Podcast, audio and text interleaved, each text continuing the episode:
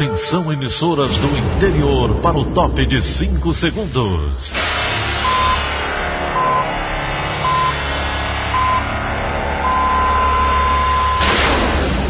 A Verdinha leva o som cada vez mais longe. Rádio Sul Cearense de Brejo Santo, Cristal de Quixeramobim, Iracema de Ipu, Jornal Centro-Sul de Iguatu, Macambira de Poeiras, Tabajara de São Benedito, Oroz FM, Pioneira de Forquilha, Itataia de Santa Quitéria, União de Camocim, Educadora do Cariri do Crato, Líder FM de Itapipoca, Aquarela FM de Miraíma, Liberdade de Itapipoca. Itarema, Carinhosa de Acopiara, Sertão Central de Senador Pompeu, Vale do Salgado de Lavras da Mangabeira, Vale FM de Nova Russas. 6 horas e 30 minutos, confirmando 6 horas e 30 minutos. Quarta-feira, 30 de setembro, ano 2020. Manchetes do Rádio Notícias Verdes Mares. Covid-19. Pesquisadores cearenses solicitam patente para novo uso de vacina veterinária em humanos. Governo decide que escolas públicas não vão retornar às aulas presenciais amanhã.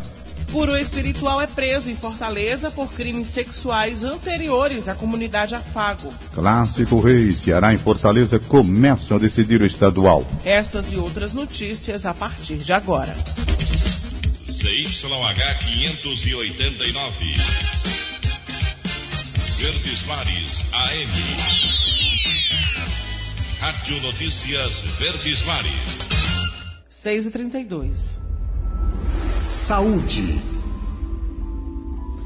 Dias melhores. O Ceará entra na corrida global em busca de uma imunização contra a Covid-19. Elone Pomuceno. Pesquisadores da Universidade Estadual do Ceará apontam que a vacina aviária testada desde a década de 1940 para combater o coronavírus em animais também pode ter ação em humanos. Após concluir a primeira fase do estudo, que teve resultados promissores em cerca de 40 camundongos, a instituição iniciou ontem o processo de patenteamento junto ao Instituto Nacional de Propriedade Industrial para que a dose tenha uma nova utilização. A proposta de verificar a eficiência da vacina já existente no mercado em seres humanos surgiu em meados de março, logo após a confirmação dos primeiros casos de Covid-19 no Ceará. A patente se faz necessária por se tratar de uma vacina de uso veterinário atualmente, o que impossibilita a distribuição de doses para humanos. Agora, a US aguarda a autorização do Comitê de Ética Humano para avançar de fase. Com reportagem de Felipe Mesquita, Elon Nepomuceno para a Rádio Verdes Mares. Agora a gente traz os últimos dados da pandemia no Ceará. De acordo com a plataforma IntegraSUS, o Estado contabiliza mais de 240 mil e 100 diagnósticos de Covid-19. Já os óbitos causados pela infecção somam 8.957. Ainda segundo o levantamento, a taxa de letalidade está em 3,7% e entre segunda-feira e ontem, duas mortes foram notificadas. A boa notícia é que os pacientes recuperados já são mais de 213 mil. O mundo alcança uma triste marca. Um milhão de vidas perdidas por causa da pandemia. Sérgio Ripardo. O mundo lamentou ontem que mais de um milhão de pessoas já perdeu a vida pelo novo coronavírus, a pior pandemia em um século, e um marco sombrio em uma crise sanitária que devastou a economia global, sobrecarregou os sistemas de saúde e mudou a maneira como as pessoas vivem. O diretor-geral da Organização Mundial da Saúde, OMS, Tedros Adhanom, tentou despertar esperança em dias melhores dizendo que nunca é tarde demais para mudar o curso das coisas. Ele também destacou a rapidez sem precedentes com que o mundo conseguiu desenvolver testes e se mobilizar para encontrar vacinas eficazes e seguras o quanto antes. Até agora, pelo menos 33 milhões de pessoas foram contaminadas no mundo e, em alguns casos, houve graves sequelas. No Brasil, já são quase 143 mil mortos e mais de 4 milhões e 700 mil infectados desde o início da crise. A pandemia, que pareceu durante um tempo estar sob controle em grande parte do planeta, voltou a ganhar força com a reabertura das economias pelo mundo. Hoje, o principal desafio é garantir tratamento e a futura vacina para toda a população. Ontem, o Banco Mundial informou que ainda não aprovou 12 bilhões de dólares para ajudar os países mais pobres a comprar e distribuir as possíveis vacinas. Mesmo quem conseguiu se recuperar da grave doença ainda sofre com a Covid. Um estudo divulgado na Coreia do Sul apontou que nove em cada dez pacientes relataram ter experimentado efeitos colaterais, como fadiga, perda de olfato ou paladar e distúrbios psicológicos, mesmo depois de curadas. Sérgio Ripado para a Rádio Verdes Mares. Inaugurado oficialmente, o JF2 em Fortaleza se torna o maior hospital em número de leitos no estado. A entrega do equipamento aconteceu ontem e contou com diversas autoridades. Quem acompanhou tudo foi a repórter Darley Mello. O novo espaço do IJF2 fica no quinto andar e é exclusivo para pacientes de UTI. Essa era a última parte do projeto que faltava ser concluída. Foram construídas três alas, cada uma com 10 leitos de terapia intensiva. A estrutura fica ao lado do Instituto Doutor José Frota, no centro de Fortaleza. É ligada por uma passarela e vai trabalhar de forma integrada. Com a instalação de mais 203 leitos de enfermaria, o hospital passa a contar no total com 664 leitos, consolidando o IJF como um dos maiores hospitais do país em capacidade de acolhimento. O prefeito Roberto Cláudio visitou a estrutura e falou sobre o novo espaço e o incremento no número de profissionais. Passamos a ser o maior hospital de leitos do estado do Ceará e a maior emergência, como eu disse, de trauma.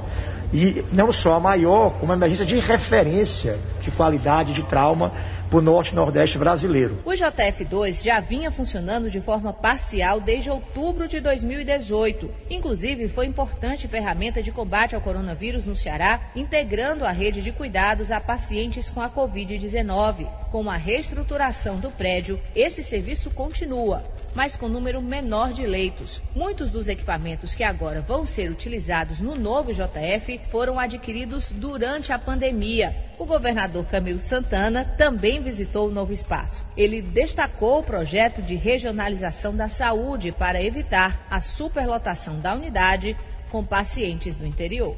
Havia um gargalo muito forte, ainda há em todo o estado, no sentido principalmente de cirurgias, de leitos de UTI. Hoje nós temos cinco macro-regiões de saúde, que estamos trabalhando para que 90% do atendimento da população da demanda de saúde fique na região. Darley Melo para a Rádio Verdes Mares.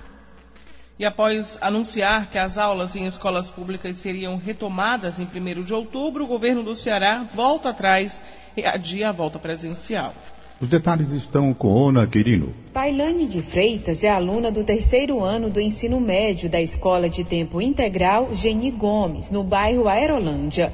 Há mais de seis meses, ela se prepara para o vestibular de uma forma diferente e aguarda ansiosa pelo retorno das aulas presenciais. Estamos no terceiro ano, rumo ao Enem, e também queremos dar esse gás nesses últimos meses. O último decreto estadual liberou para a partir do dia 1 de outubro aulas com até 35% da capacidade no terceiro ano do ensino médio e educação profissionalizante primeiro, segundo e nono anos do ensino fundamental, educação de jovens e adultos e 50% da educação infantil pública e privada. Na escola onde Tailândia estuda, as estruturas das salas de aula, bebedouros e refeitório foram readequados para receber os alunos, tudo seguindo os protocolos sanitários recomendados pelos órgãos de saúde. Apesar desses preparativos, o retorno ainda não vai acontecer. O diretor da escola,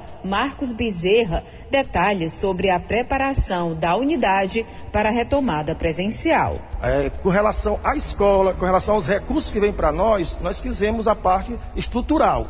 Mas só que também tem a questão do pessoal. Então, é, é, por exemplo, fazer exames, né? Exames, exames que o, da Covid, que está sendo feito para os professores. Então a gente vai esperar tudo isso. E quando nós somos uma rede. Então, quando houver a sinalização da Secretaria de Educação, é que a gente vai retornar de forma presencial. Mesmo com a autorização da retomada das aulas presenciais para o terceiro ano, a secretária estadual de Educação, Eliana Estrela, diz que este não é o melhor momento para o retorno. Na pesquisa que nós estamos realizando, nós já temos 90% das nossas escolas aptas a este retorno. Aptas no sentido sanitário, no sentido de infraestrutura. Porém, como nós estamos com essa pesquisa aberta também de ouvir, nós não finalizamos e só podemos dar um retorno de, dessa data quando nós tivermos finalizado essa pesquisa. Durante a inauguração do IJF-2, o secretário da Saúde do Estado, Dr. Cabeto, pontuou que é preciso analisar os indicadores de cada cidade. Segundo ele, o governador deve estipular até sexta-feira um prazo para a retomada das aulas. Ona Quirino para a Rádio Verdes Mares. 6h40. Cidade.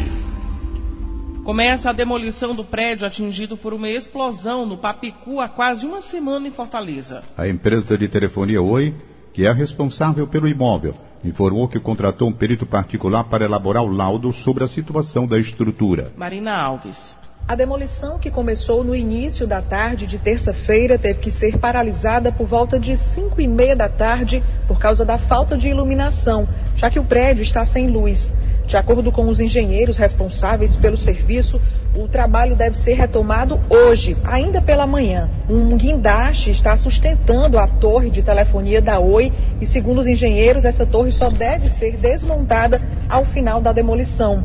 Para quem não está acompanhando esse caso, Duas explosões aconteceram na última quinta-feira embaixo da estrutura de um prédio da Oi que fica na Avenida Santos Dumont. Um vazamento de gás natural de uma tubulação que passa por baixo da avenida teria ocasionado essas duas explosões.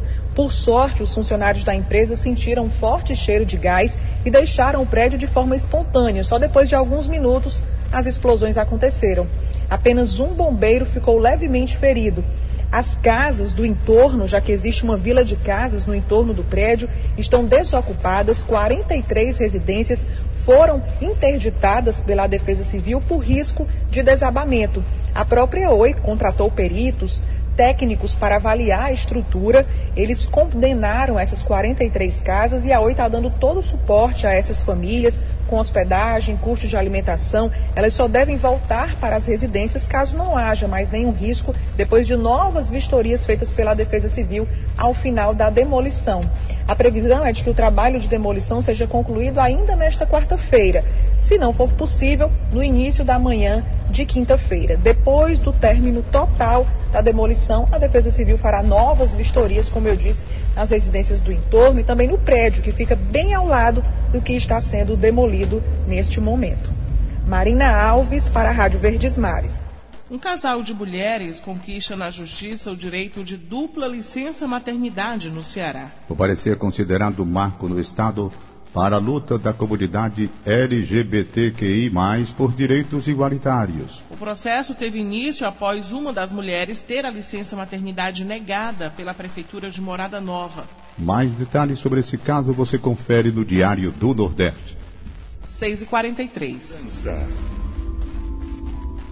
Está preso o guru espiritual Pedro Ícaro de Medeiros. Ele foi detido ontem em Fortaleza durante a operação do Ministério Público. Segundo as investigações, Ike, como também é conhecido, teria cometido crimes contra pelo menos dois adolescentes antes da criação da comunidade Afago na capital em 2018. O promotor de justiça responsável pelo caso, Humberto Ibiapina, dá mais detalhes.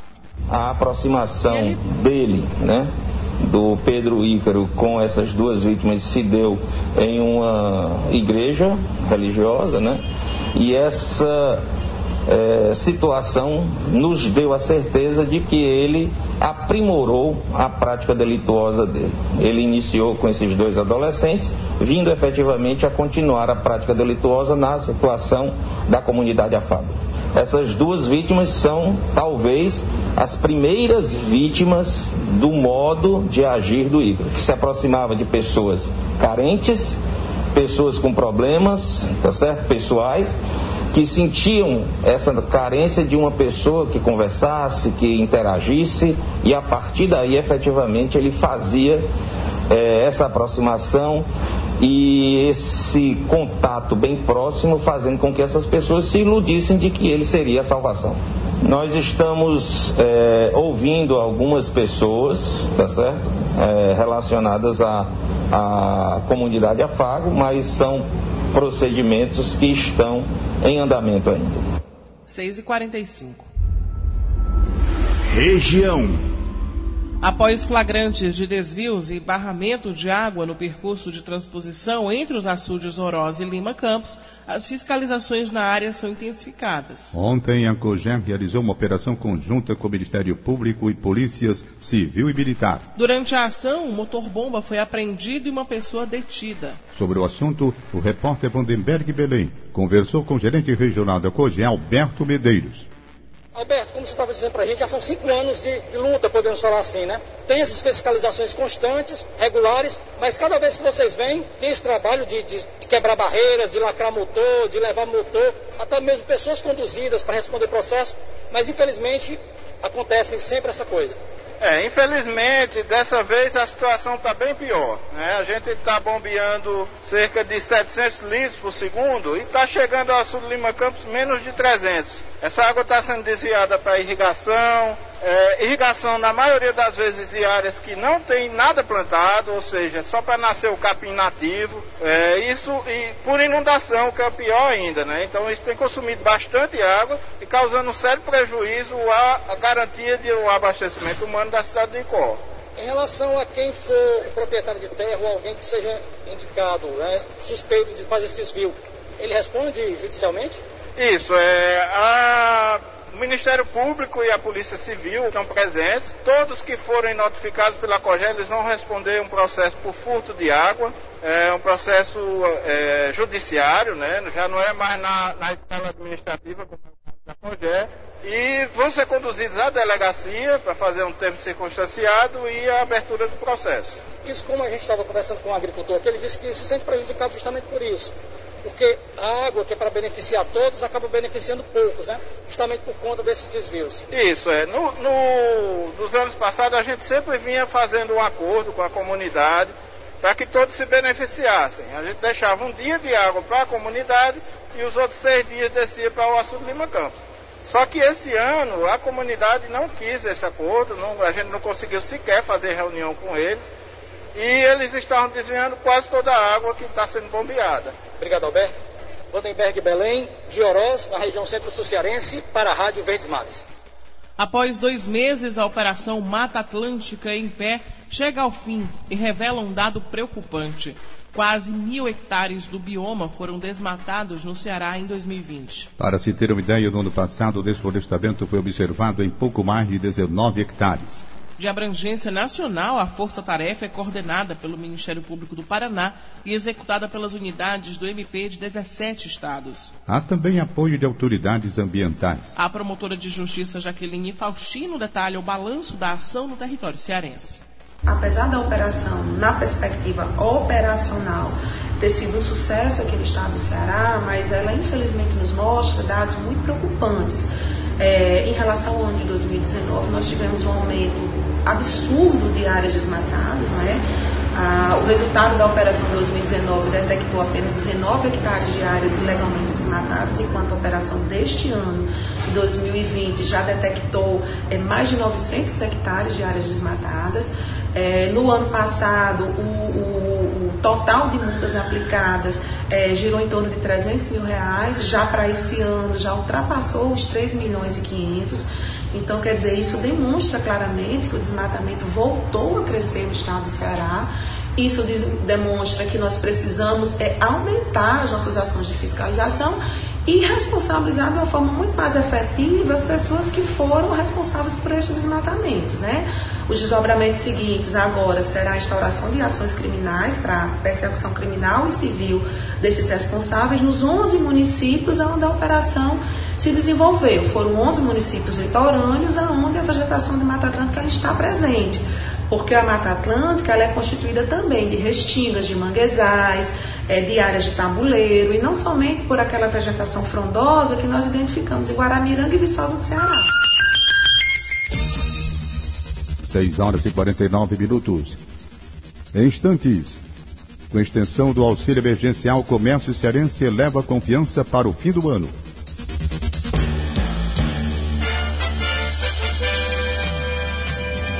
Rádio Notícia Verdes Mares. 6 e 50 Economia.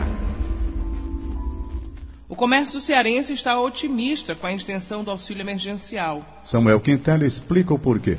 A manutenção do auxílio emergencial pago pelo governo federal até o fim deste ano, mesmo que com valor reduzido pela metade, é um elemento fundamental para a melhora da confiança do empresariado cearense. Os setores mais beneficiados, segundo empresários consultados pela reportagem, foram o comércio e os serviços. Para a diretora institucional da Fé Comércio Ceará, Cláudia Brilhante, a manutenção do benefício foi essencial para que o empresário se sentisse confiante para comprar estoque, apostando nas vendas dos próximos meses. A opinião é compartilhada pelo presidente da FCDL Ceará, Freitas Cordeiro. Ele disse que a extensão do auxílio emergencial é um importante impulsionador da confiança do empresário do comércio local. A primeira parcela da extensão do auxílio emergencial, que terá valor de 300 reais, começa a ser paga nesta quarta-feira, dia 30. E você pode conferir mais informações no site do Diário do Nordeste. Samuel Quintela para a Rádio Verdes Mares. Quase duas mil vagas de emprego formal estão disponíveis hoje nas unidades do CineDT no Ceará. Vamos saber mais detalhes no quadro Sua Chance com Carolina Mesquita. O CineDT está ofertando 1.972 vagas de emprego nesta quarta-feira. As oportunidades estão distribuídas em todo o estado e contemplam também pessoas com deficiência. Fortaleza concentra a maior parcela dos cargos, sendo responsável por 602 vagas. Os destaques são operador de computador, costureira em geral, motorista de caminhão e costureira de máquinas industriais. Também se destacam pela quantidade de vagas os municípios de Maracanaú e Pecém. Os interessados podem conferir a lista completa de vagas e municípios no site ou no aplicativo Cinefácil. Nas plataformas também é possível agendar atendimento presencial em uma das unidades. Carolina Mesquita para a Rádio Verdes Mares. Vamos agora direto para a redação do sistema da Sistema Integrado da Redação do Sistema Verdes Mares. Lena Sena traz as últimas informações para a gente. Bom dia, Lena. Bom dia, Daniela. A noite na capital foi bastante movimentada de ocorrências policiais na região da Praia do Futuro. No primeiro caso, quatro homens foram mortos durante uma troca de tiros na Avenida Dioguinho. A ocorrência teve início após a polícia receber denúncias de que um grupo se preparava para matar um rival. Durante as buscas, os agentes conseguiram localizar os carros dos suspeitos e deram ordem de parada. Porém, os homens atiraram contra os policiais que revidaram. Os quatro baleados foram socorridos para uma unidade de pronto atendimento da região, porém não resistiram aos ferimentos. Um quinto homem que estava no veículo conseguiu fugir e ainda não foi capturado. De acordo com a polícia, o carro usado pelo grupo estava com as placas adulteradas e tinha queixa de roubo. Dentro dele, os policiais encontraram quatro armas de fogo. Já na rua Oliveira Filho, ainda na Praia do Futuro, uma menina de 4 anos foi morta a tiros e a mãe dela foi baleada por suspeitos em um veículo. Testemunhas afirmam que o alvo dos criminosos era a mãe da criança, porém a menina estava com a mulher e os suspeitos também atiraram contra a garota, que morreu no local.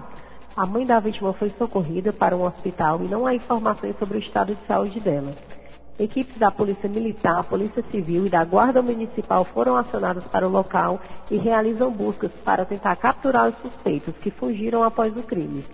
Ainda próximo à Praia do Futuro, no bairro Varjota, um homem foi morto a tiros e outro baleado.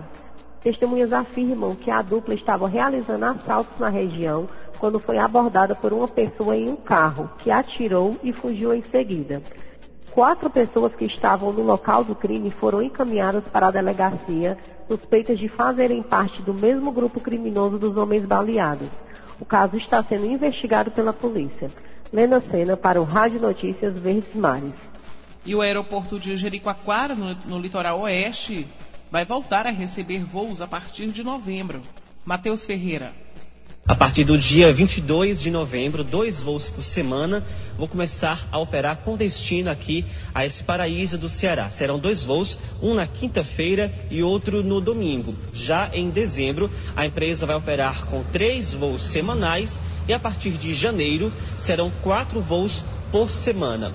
As aeronaves elas terão capacidade para 136 passageiros, clientes que desejam aí visitar Jericoacoara saindo de Belo Horizonte, capital de Minas Gerais. Antes da pandemia, além de voos de, de, Belo Horizonte, também haviam voos de outros destinos, outras cidades aqui do país, como Recife e até mesmo de São Paulo. Os voos de Guarulhos, já em São Paulo, eles têm previsão para retornarem a partir de janeiro, com voos diários de em janeiro e também em fevereiro. Esse anúncio foi feito pela companhia Azul em nota, a Azul disse que está tomando todas as medidas sanitárias, todos os protocolos sanitários é, recomendados nesse período de retomada de alguns serviços. E claro que para os empresários do setor de turismo, esse retorno desses voos é muito esperado por conta do incremento na economia e também do turismo na região de Jericoacoara. A companhia Gol ainda não tem previsão de retornar esse ano, somente mesmo ano que vem, por conta da pandemia. Matheus Ferreira para a Rádio Verdes Mares. 6h56. Política.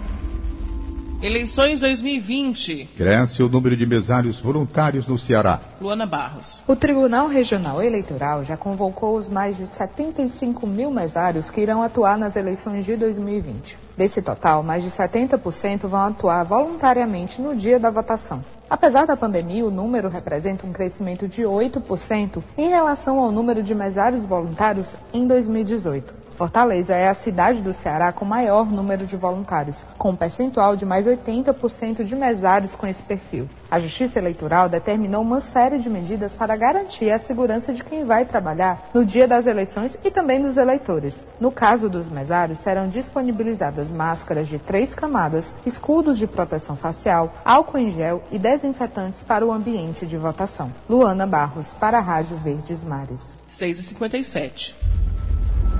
Esporte. Clássico Rei. Ceará e Fortaleza volta a campo hoje à noite para começar a decidir o Campeonato Cearense de Futebol. Direto da sala de esportes, Luiz Eduardo. Bom dia. Decisão do Campeonato Cearense. Logo mais, Ceará e Fortaleza entram em campo pela primeira partida da final do Campeonato temporada 2020. O jogo será no Castelão, começando às 21 horas e 30 minutos. Cobertura completa da sua Rádio Verdes Mares. O time do Ceará não terá o seu principal jogador de ataque, Kleber, ele que já atuou pelo Campeonato Cearense com a camisa do Barbalha, por isso não está à disposição do treinador Guto Ferreira, que deverá optar por Rafael Sobes no comando de ataque. No Fortaleza, o desfalque é na zaga. Juan Quinteiro não joga, está entregue ao departamento médico. Com isso, a zaga do Fortaleza deverá ser a que vem jogando com o zagueiro Jackson e o Paulão. Ceará e Fortaleza, fazendo mistérios, ainda não definiram as suas equipes. O treinador Rogério Ceni, que nesta quarta-feira está aí comemorando mil dias no comando técnico da equipe do Fortaleza, ele que chegou no Fortaleza no início da temporada de 2018. Luiz Eduardo, para a Rádio Verdes Mares.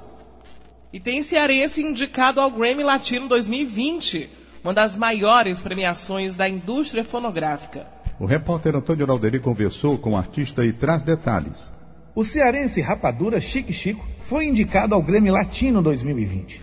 Ele concorre ao prêmio de melhor álbum de rock ou de música alternativa em língua portuguesa, pelo disco Universo do Canto Falado. Rapadura tem 35 anos, é conhecido na cena do hip hop brasileiro por unir rap a elementos do imaginário nordestino, como a embolada, o repente, o coco, maracatu, baião e forró.